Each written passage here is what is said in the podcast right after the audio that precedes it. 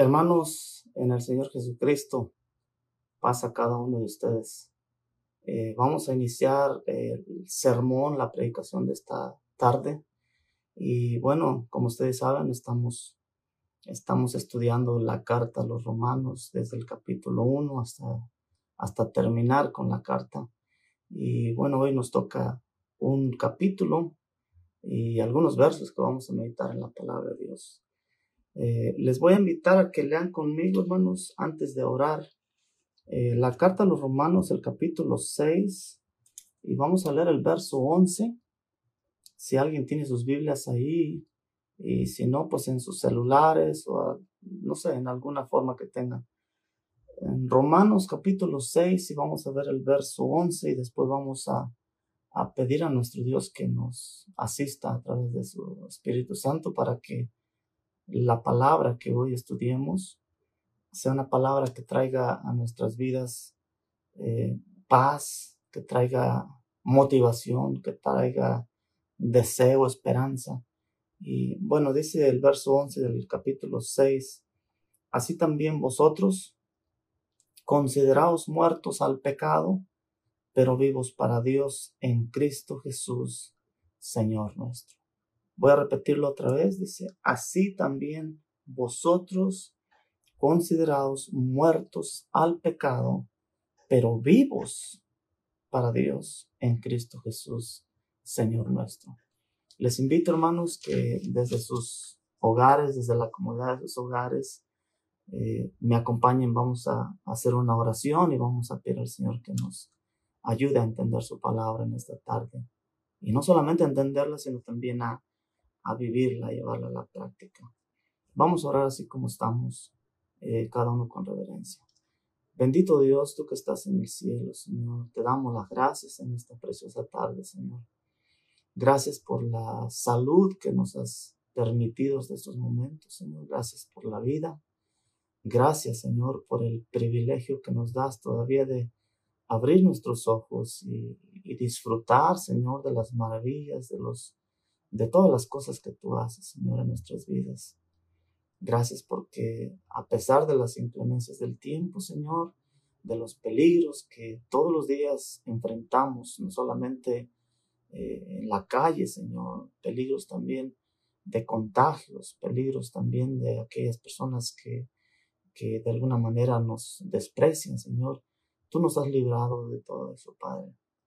Gracias, oh Dios, por este día maravilloso aunque no podemos reunirnos como comúnmente lo hacemos eh, como iglesia, todos juntos, Señor, pero desde nuestros hogares, Señor, estamos eh, todavía, Señor, alimentándonos de esa palabra que tú nos das, de esa palabra que tú permites que llegue a, a cada uno de nuestros hogares, Señor. Gracias por los que nos escuchan, gracias por aquellos que reciben tu palabra, Señor, la oyen y permite que sea tu palabra, oh Padre, la que transforme, la que cambie, la que moldee nuestras vidas, de modo, oh Dios, que vivamos una vida como a ti te agrada.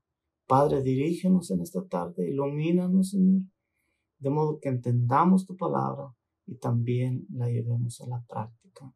Gracias damos por todo. Perdona nuestras faltas, Señor, porque de alguna manera sabemos que te habremos ofendido, Señor ya sea del pensamiento, ya sea con nuestros ojos, ya sea con nuestra boca. Eh, perdónanos, oh Dios. Ayúdanos para que cada día nos vayamos perfeccionando más en ti. Te lo agradecemos todo y te pedimos estos favores esperando que nos bendigas con tu bendita palabra a cada uno de nosotros donde quiera que estemos. En el nombre santo de Jesús, nuestro amado Salvador. Amén. Bien, mis hermanos, el tema de esta tarde, hermanos, lo vamos a titular Muertos al pecado, pero vivos para Dios. Muertos al pecado, pero vivos para Dios. Y bueno, hermanos, creo que entendemos, ¿verdad?, el término de muertos al pecado. Y también entendemos el término de vivos para Dios. Es exactamente, hermanos, el encabezado del capítulo 6. Usted ve el encabezado del capítulo 6 y, y, y, es también lo que eh, exactamente acabamos de leer en el, en el texto base de ahorita que acabamos de leer. Gran parte de esto, hermanos, gran parte de esto que, que vamos a estudiar hoy, eh, parece ser que nuestro hermano Filemón ya le dio una gran explicación la semana pasada eh, en, muchas, en muchas cosas, ¿verdad? Entonces no vamos a ahondar mucho en eso más. Él explicaba que lo que simboliza el bautismo. Él explicaba también cómo es que morimos y resucitamos a través del bautismo. Él explicaba también cómo hemos sido justificados a través del sacrificio de Cristo. Y también explicaba cómo debemos vivir para Dios. Y bueno, e, e, eso creo que ya no lo vamos a explicar porque asumo que nos, nos quedó bastante claro. En los versos 11 al 14, hermanos, que vamos a estudiar hoy, el apóstol Pablo quiere dejar bien en claro, hermanos, que aquellos que hemos sido justificados debemos buscar vivir una vida diferente. Aquellos que hemos sido justificados debemos de buscar vivir una vida diferente delante de Dios y en medio de esta sociedad. Aquella vieja naturaleza de la que hablaba y habla Pablo en los versos, aquella vieja naturaleza pecaminosa que hace unas semanas atrás miramos, heredamos de nuestro padre Adán, debería de estar, hermanos, como muerta y como sorda al pecado. Eso es lo que vamos a estudiar en los versos del 1 al, al 14. Debería de estar como muerta y como sorda al pecado. Aunque cabe mencionar algo aquí, hermanos, que la carnalidad del hombre no es removida por la conversión. Al contrario, debe de ser removida por medio de la obra de la santificación. Y Jesucristo decía en el Evangelio de Juan 17, verso 17, dice, santifícalos en tu verdad, tu palabra es verdad. Y no solamente ahí, hermanos, eh, la carta a Tito en el capítulo 4, verso 3, dice que la voluntad de Dios o el deseo de Dios dice que es vuestra santificación. Dios desea y Dios anhela y Dios espera que cada día nosotros nos vayamos santificando más, perfeccionando más, creciendo a la estatura de la plenitud de su Hijo amado. Entonces, perdón, la experiencia de la conversión, hermanos, ocurre en un instante. Y yo creo que muchos se recuerdan cuando por primera vez nos entregamos al Señor, nos convertimos, hermanos. Fue algo maravilloso y ocurrió así en un instante. Queríamos hablarle al mundo, queríamos gritarle al mundo el cambio que habíamos hecho, la decisión que habíamos tomado. Queríamos eh, hablar del Señor, había algo maravilloso en nuestras vidas que estaba pasando y que estaba sucediendo.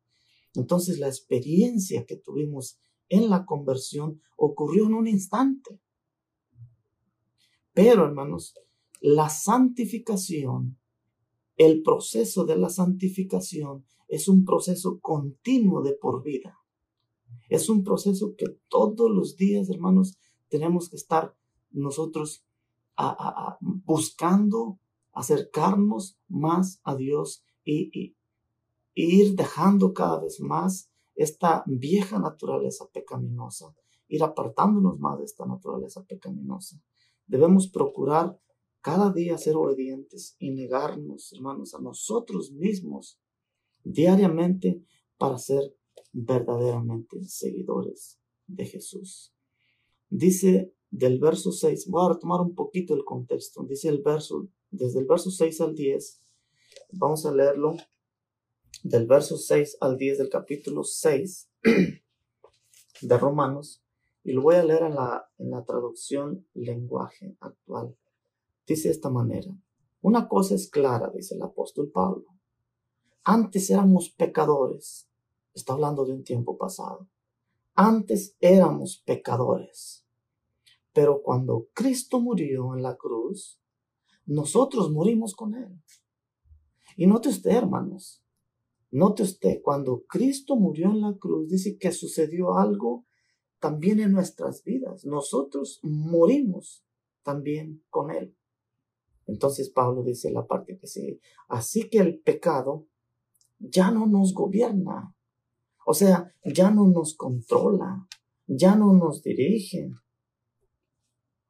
Tal vez, tal vez nos tiente, hermanos, tal vez nos tiente de muchas maneras, pero no nos gobierna, no, no es nuestro amo.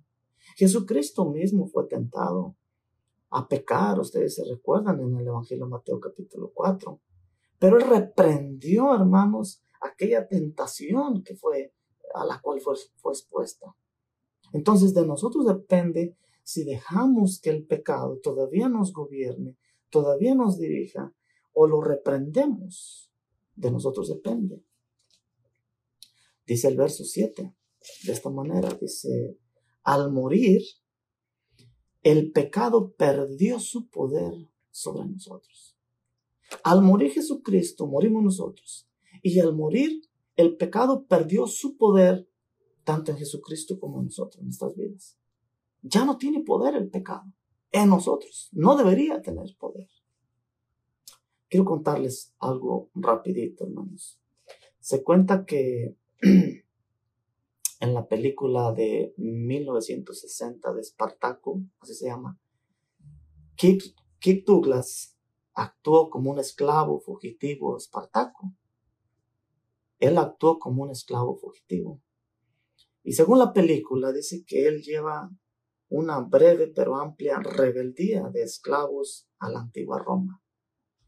Y dice que en un punto de la película, este actor Espartaco dijo de esta manera, dice, la muerte, escuche esto, la muerte es la única libertad que un esclavo conoce. Y ese es el por qué él no tiene miedo, dice porque también él, era esclavo y él había reconocido que la única forma de ser liberado, hermanos, para un esclavo era morir.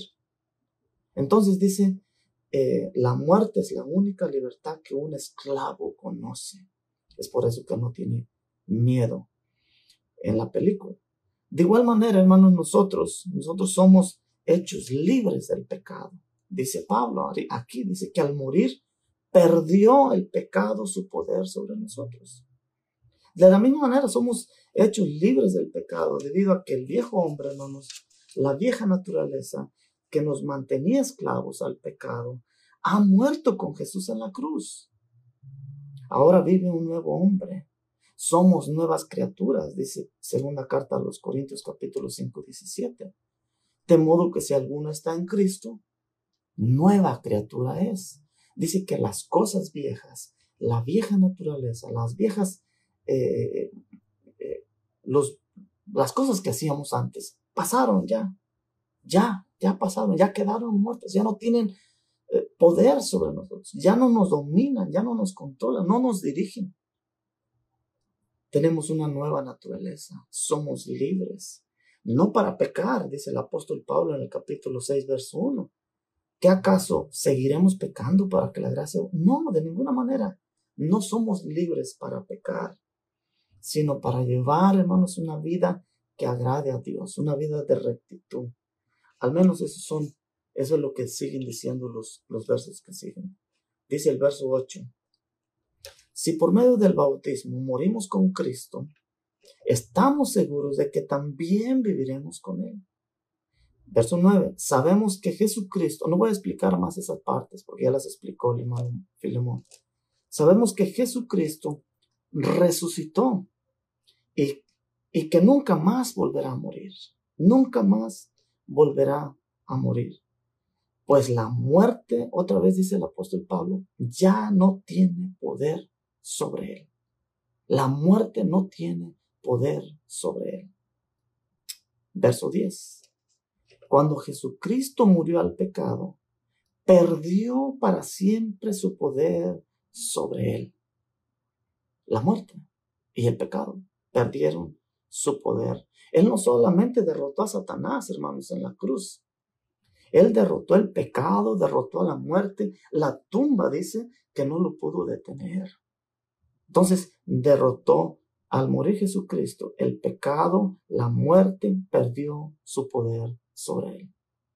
Y la última parte del verso dice, la vida que ahora vive es para agradar a Dios. Es para agradar a Dios. Dice el verso 11, hermanos.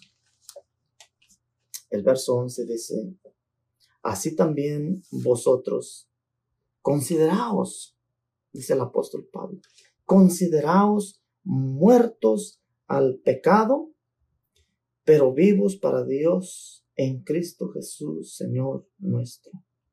También ustedes considérense muertos al pecado.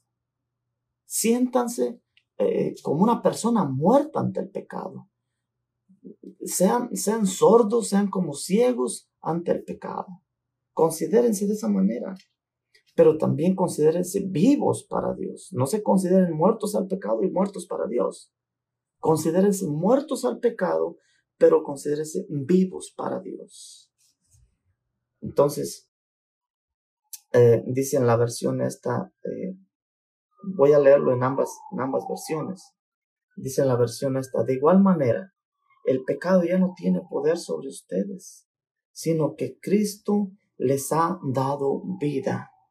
Cristo nos ha dado vida. El pecado ya no debería tener poder sobre nosotros. Si tú y yo le damos poder al pecado, eso depende de ti, de mí. Pero dice, ya no tiene poder sobre nosotros el pecado. Y ahora, dice el apóstol Pablo, deben vivir o deben de buscar agradar a Dios. Note usted, hermanos, el mismo proceso en el verso 10 que Pablo usa con Jesucristo, lo usa para con nosotros también. De igual manera, el pecado ya no tiene poder sobre ustedes, sino que Cristo les ha dado vida y ahora viven para agradar a Dios. Ahora vivimos también para agradar a Dios. Ese es nuestro llamado. Vivir para agradar a Dios, no para seguir pecando, no para seguir satisfaciendo las obras de la carne, la vieja naturaleza. No, hermanos. Al contrario, es para vivir, perdón, para agradar a Dios. Ahora bien, aquí Pablo, hermanos, usa dos representaciones. Si ustedes lo notaron, usa dos representaciones para la misma persona. Pero eh, con una nueva naturaleza. Pablo usa el ejemplo de un muerto o la figura de un muerto y aún vivo, aunque en realidad el mismo es el mismo personaje, pero con dos responsabilidades. ¿Sí notaron eso? Considérense muertos. Ustedes que tienen la nueva naturaleza de Cristo, considérense como muertos. Sean como un muerto. Ahora, te voy a decir algo. Un muerto tiene ojos. Todavía los tiene, hermanos. Antes de enterrarlo, nosotros vemos al, difunto, está muerto. Tiene sus ojos, pero ya no ve. Tiene sus manos ahí, hermanos, pero ya no palpa. Tiene oídos, pero ya no escucha, ya no oye. Tiene nariz, pero ya no huele, hermanos. Tiene, tiene pies, pero no camina. Tiene corazón, pero ya no siente. Tiene su mente, pero pero tampoco ya no la usa para pensar, etcétera, etcétera, hermanos. Y te, y te voy a decir una cosa, si le pones una pistola en sus manos, hermanos, para que mate a alguien, te aseguro que no lo va a hacer. Si, le, si hablas de alguien mal o lo criticas acerca de, de esta persona muerta, te aseguro que no va a oír ni te va a seguir la corriente. Por más que le, eh, le hagas ofertas de dinero, o que le hagan ofertas de dinero, de vicios, de drogas, de mujeres, etcétera, etcétera, no las va a aceptar. Es más, ni siquiera lo van a emocionar porque su corazón ya no siente. Entonces lo que Pablo está diciendo aquí es, así de esa manera actúen ustedes que poseen la nueva naturaleza de Cristo. Así de la misma manera. Actúen de esa misma forma, como si estuvieran muertos. Aunque tengan ojos para ver, vean, hagan como que no ven. Cuando el pecado, el mundo o la carne los tienta a pecar, hagan como que no ven, hagan como que no oyen, hagan como que no sienten, hagan como que no piensan. Actúen de esa manera frente al pecado. Considérense como un muerto ante las ofertas del pecado. Pero dice Pablo, pero vivos para Dios. Vivos para Dios. No muertos, vivos para Dios.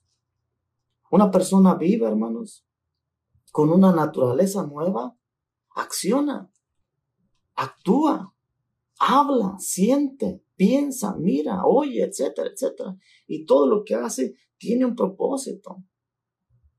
O sea, todo lo que tiene la persona eh, con la nueva naturaleza de Cristo, todo lo usa o lo hace con un propósito. Dice la carta a Tito capítulo 2 del verso 11 al 14 y lo voy a leer en la versión Dios habla hoy. Dice de esta manera, pues Dios nos ha mostrado su bondad, su misericordia, su amor, al ofrecer la salvación a toda la humanidad. Aunque no lo merecíamos, miramos hace unas semanas atrás, Romanos 6:23, la paga del pecado era muerte, más la dádiva de Dios en Cristo Jesús es vida eterna. Ok, ahora Dios, dice Tito, a través de, su palabra, el Señor, dice, Dios nos ha mostrado su bondad al ofrecer la salvación a toda la humanidad. Esa bondad, ese amor, esa misericordia de Dios nos enseña a renunciar. Note usted que ya hay acción. Nos enseña a reanunciar. Y para eso tenemos que accionar nosotros. Tenemos que renunciar, tomar la decisión nosotros de renunciar. Por eso dice, vivan como vivos para Dios. Un muerto ya no puede renunciar a nada porque ya está muerto. Pero un vivo tiene la capacidad de renunciar a la maldad y a los malos deseos mundanos y a llevar, dice, en el tiempo presente, la palabra llevar también tiene acción. También tiene acción. Porque es nuestra responsabilidad, hermanos, llevar en el tiempo presente una vida de buen juicio, de rectitud y de piedad. Un muerto ya no puede llevar una vida porque ya está muerto. Ya no, ya no puede hacer nada. Pero tú y yo que vivimos como para Dios, vivos para Dios, dice, debemos de llevar, dice, en el tiempo presente una vida de buen juicio, de rectitud y de piedad mientras llega el feliz cumplimiento de nuestra esperanza, el regreso glorioso de nuestro gran Dios y Salvador Jesucristo.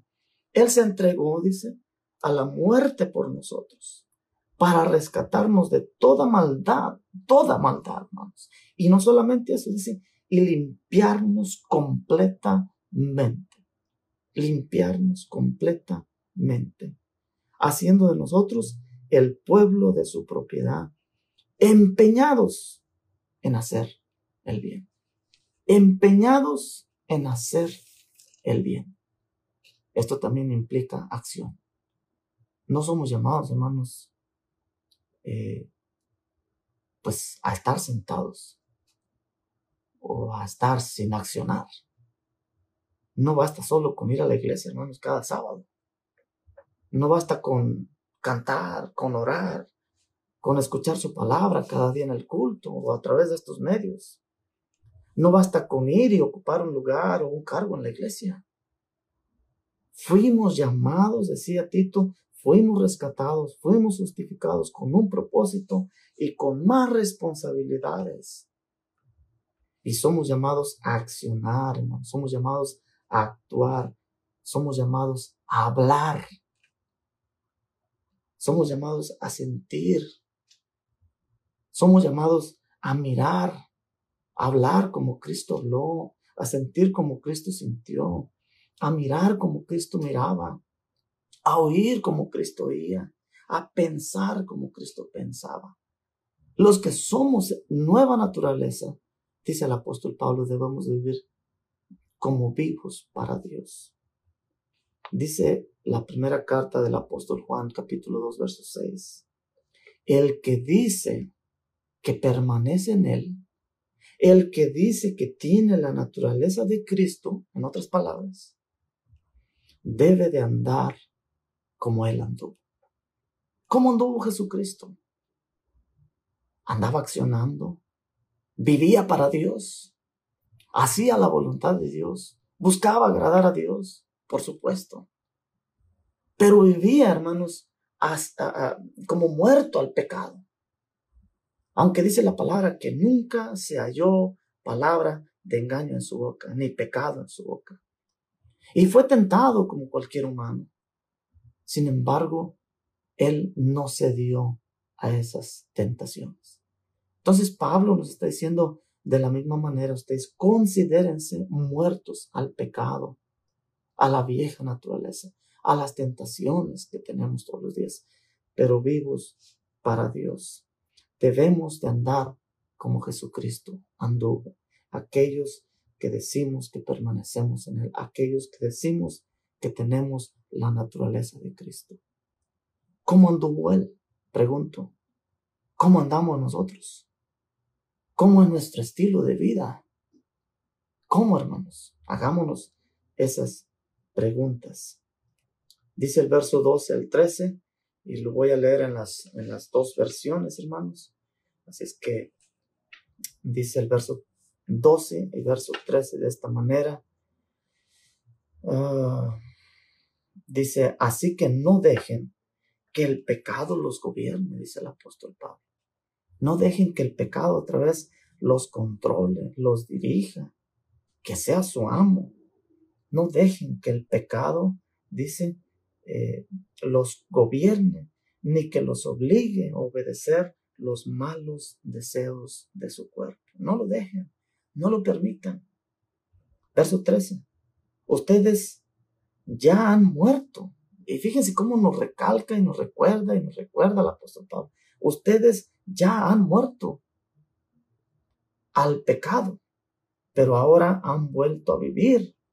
Así que no dejen que el pecado, dice, los use para hacer lo malo. Más bien, entréguense a Dios, ríndanse, sométanse y hagan lo que Él agrada.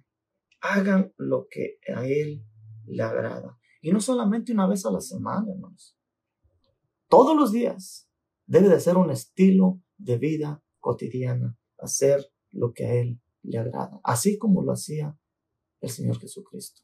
Dice en la versión, uh, en la versión que tengo acá de Dios habla hoy, perdón, de Diario Vivir, dice, ni tampoco presentéis vuestros cuerpos. Hay otros, otros términos que usa la palabra presentar, ni tampoco ofrezcan vuestros miembros al pecado. Pregunto, hermanos, ¿cuántas, ¿de cuántas maneras no ofrecemos nuestros miembros al pecado? Y cuando hablo de, ofrecer nuestros miembros, hermanos, estoy hablando de ofrecer mis ojos al pecado, de ofrecer mi boca al pecado, de ofrecer mis oídos al pecado, de ofrecer mis manos al pecado, de ofrecer mis pies al pecado, mi mente al pecado. ¿De cuántas maneras, hermanos? A veces suele ser, hermanos, que prestamos, prestamos nuestros miembros al pecado. Yo presto mi boca, presto mis oídos, presto mis manos para agarrar cosas que no debo de agarrar, para hablar cosas que no debo de hablar, ver cosas que no debo de ver. Yo los presto, tú los prestas. Dice el apóstol Pablo, no presten, no ofrezcan sus, sus, sus miembros al pecado. No los ofrezcamos. Como instrumentos, la palabra instrumentos también quiere decir herramientas. No los presten como una herramienta de iniquidad, eh, como una herramienta de maldad. No los presten. ¿Y cuántas veces, hermanos, no somos tentados a prestar nuestros oídos a oír cosas que no debemos de oír? Nuestros ojos a ver cosas que no debemos de ver. Nuestra boca a hablar cosas que no debemos de hablar. Y así prestamos muchos miembros, hermanos, como un instrumento, como una herramienta para, para maldad o para iniquidad dice la última parte del verso, sino preséntenlos, sino ofrezcanlos. Dice, eh, sino ofrezcan vosotros mismos a Dios como vivos de entre los muertos. Ofrézcanse ustedes mismos como vivos de entre los muertos y vuestros miembros a Dios como instrumentos o como, o como herramientas o como utensilios de rectitud. o de justicia. Preséntense ustedes mismos, presenten sus miembros como una herramienta, como un utensilio de rectitud, de, de justicia. De esa manera, dice el apóstol, presenten, traten de no presentar sus miembros, pero preséntense ustedes, ustedes mismos preséntense como una herramienta, como un utensilio, el cual Dios pueda usar para su obra. Dice, ah, déjenme ver dónde me quedé. Mm. Entre más tiempo, hermanos, pasemos con Dios, entre más nos involucremos en las cosas de Dios, entre más busquemos cómo servir y vivir una vida de obediencia que agrade a Dios, hermanos, menos tiempo tendremos para las ofertas o para ofrecer nosotros o para ofrecernos nosotros a las distracciones que este mundo lleno de pecado nos ofrece. Entre más tiempo pasemos con Dios, entre más nos involucremos en las cosas de Dios, entre más busquemos cómo servir a Dios y vivir una vida de obediencia, hermanos, y que agrade a Dios, menos tiempo tendremos para las ofertas y las distracciones que ofrece este mundo. El problema es aquí, hermanos, que nos pasamos más tiempo distraídos en el mundo y con el mundo que con Dios y para Dios. Y es ahí donde muchas veces navegamos. Y es ahí donde muchas veces luchamos todavía. Y es ahí donde todavía, hermanos, eh, nos encontramos frustrados. Porque desafortunadamente a veces pasamos más tiempo, hermanos, en el mundo y con el mundo que con Dios y en Dios o para Dios. Recuerden una cosa, Pablo dijo en el verso 11, dice, considérense todos los días no solamente el sábado. Considérense todos los días como muertos al pecado, como muertos al pecado y vivo vivos para Dios. Aquí cabe hacer unas preguntas, hermanos. ¿Aún reina el pecado en nuestros cuerpos? ¿Aún tiene control? ¿Aún tiene dominio?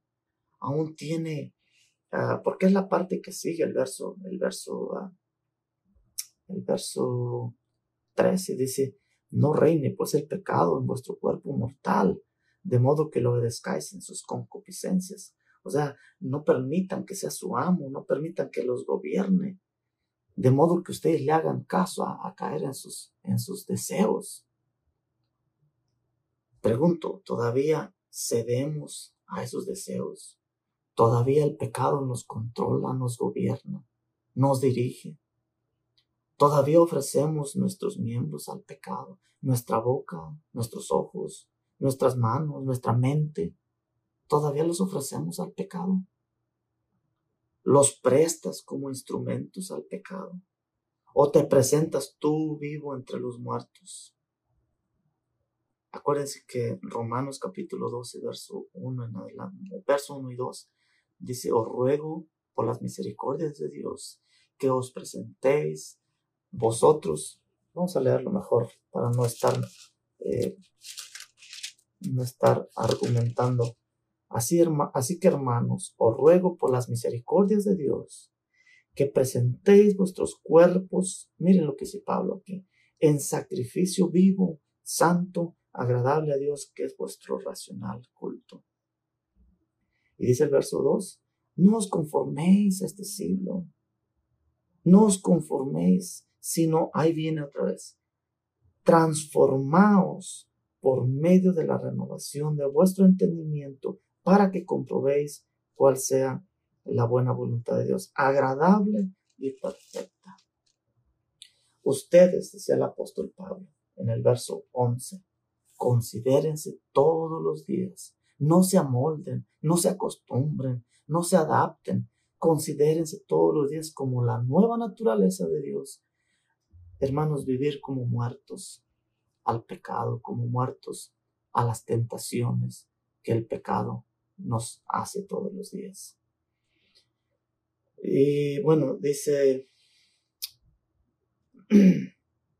como una nueva naturaleza, ofreciendo nuestros miembros como instrumentos, como herramientas, como utensilios eh, de rectitud para Dios. Si lo hacemos de esa manera, hermanos, si ofrecemos nuestros cuerpos, si ofrecemos nuestros miembros como herramientas, como utensilios para el servicio de Dios, entonces dice el verso 14 de esta manera.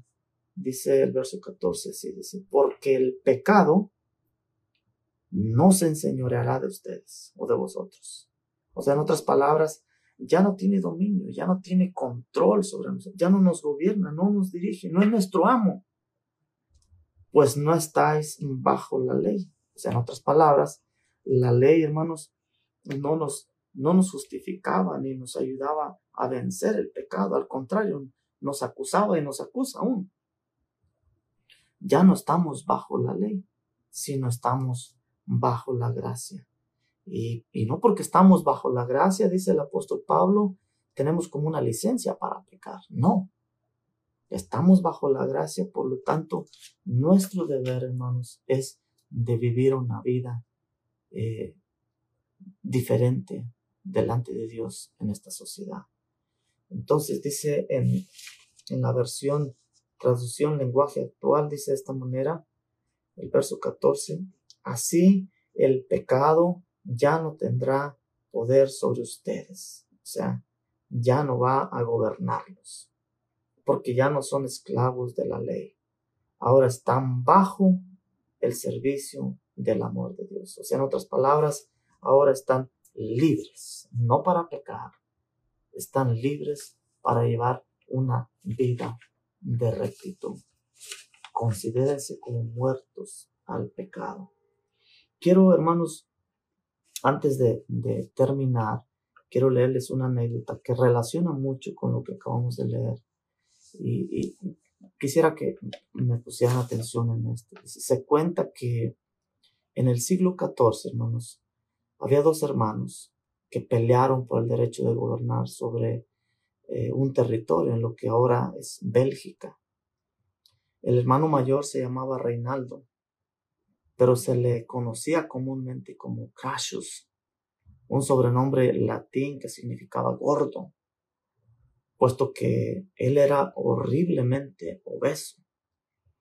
Dice que después de una odiosa batalla, el hermano de el menor, el hermano de Reinaldo, el hermano menor, se llamaba Edward, llevó una, una revuelta exitosa en contra de él y asumió el título de duque sobre las tierras. Pero en lugar de matar a Reinaldo, Edward, su hermano menor, dio un curioso encarcelamiento.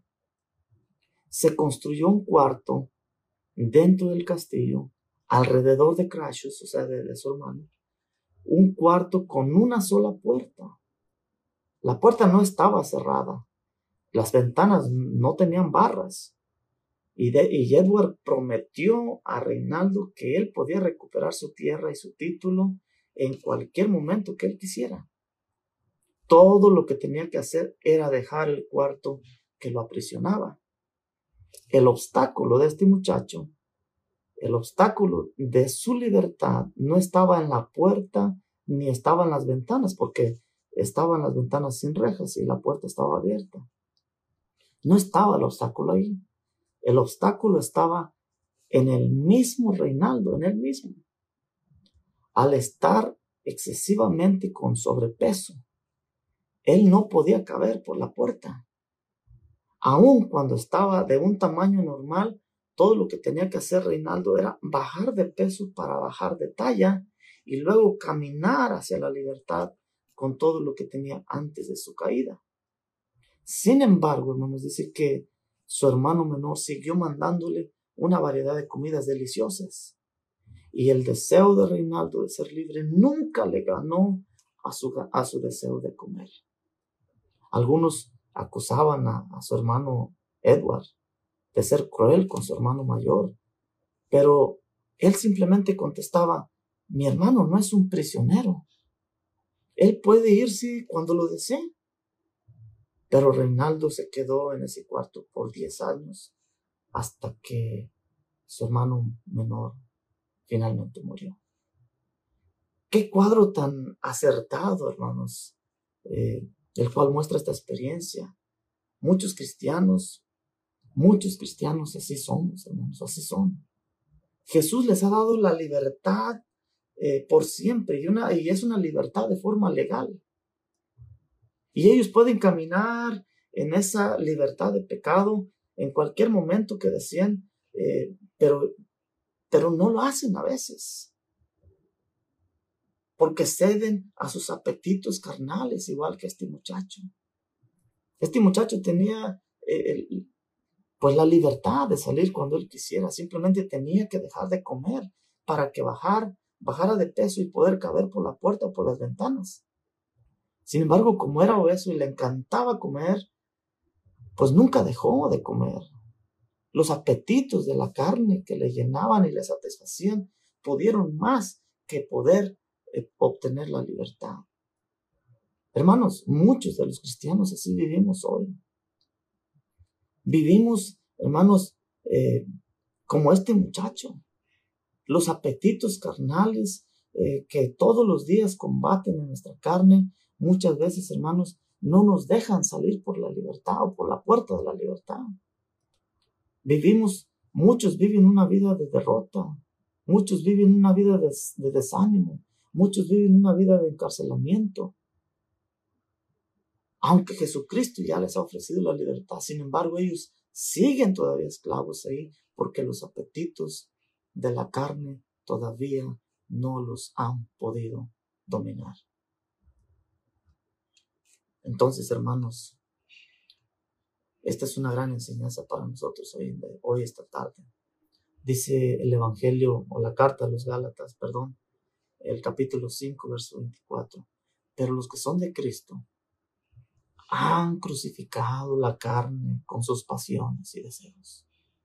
Aquellos que somos de Cristo, aquellos que tenemos una nueva naturaleza, dice que ya hemos crucificado la carne, hemos crucificado nuestros ojos, hemos crucificado nuestros oídos, hemos crucificado esta boca, hemos crucificado eh, nuestras manos, Hemos crucificado nuestra nariz, nuestra, nuestra mente, nuestro corazón, todo nuestro ser.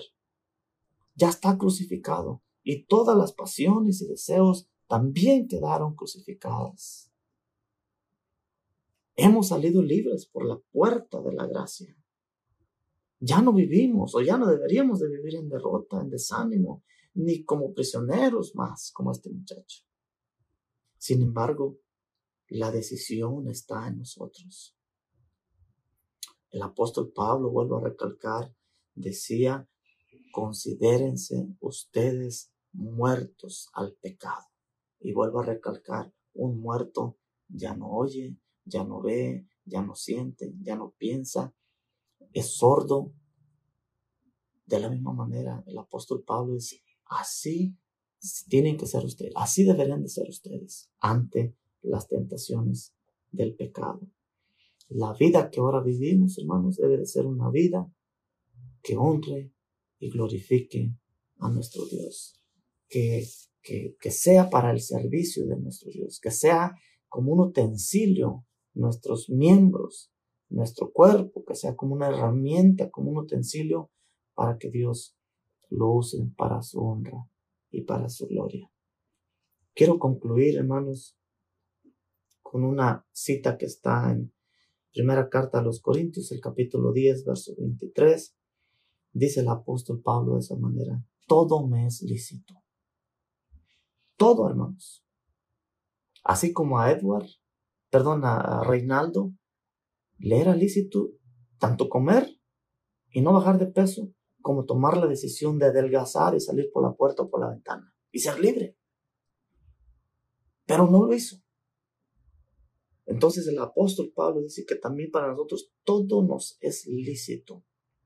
Nosotros podemos tomar la decisión, hermanos, de considerarnos muertos al pecado y vivir una vida recta para Dios o seguir siendo esclavos del pecado y vivir siendo gobernados, dirigidos por el pecado. Dice la parte que sigue, todo me es lícito, mas no todo me conviene. Todo me es lícito, mas no todo edifica. Mi deseo, hermanos, es que esta tarde, eh, si todavía estás eh, navegando, si todavía estás luchando, porque es cierto, hermanos, mientras que estemos en esta carne, vamos a, seguir navegando, vamos a seguir eh, teniendo problemas, hermanos, porque los deseos, las tentaciones ahí van a estar. Pero el apóstol Pablo, recordemos siempre, considérate como muerto para esas cosas. Considérate que no tienes oído, no tienes ojos, no tienes nada para oír las tentaciones, ni para verlas, ni para aceptarlas. Como muerto al pecado. Mi deseo es de que eh, nos aferremos más de Dios, nos acerquemos más a Dios. Busquemos la manera, hermanos, de que la vida que vivimos la vivamos verdaderamente como vivos delante de Dios, accionando, haciendo, hablando. Eh, no sé, hermanos, hay muchas maneras que nosotros podemos vivir reflejando que tenemos la nueva naturaleza del Señor. Así es que mi deseo es que Dios les bendiga en esta tarde, hermanos, a todos y cada uno de ustedes que estuvieron conectados hermano Mauricio, hermana Mirta, pasa a vosotros, hermana Nacha, hermana Emma, a muchos los conozco y a muchos no.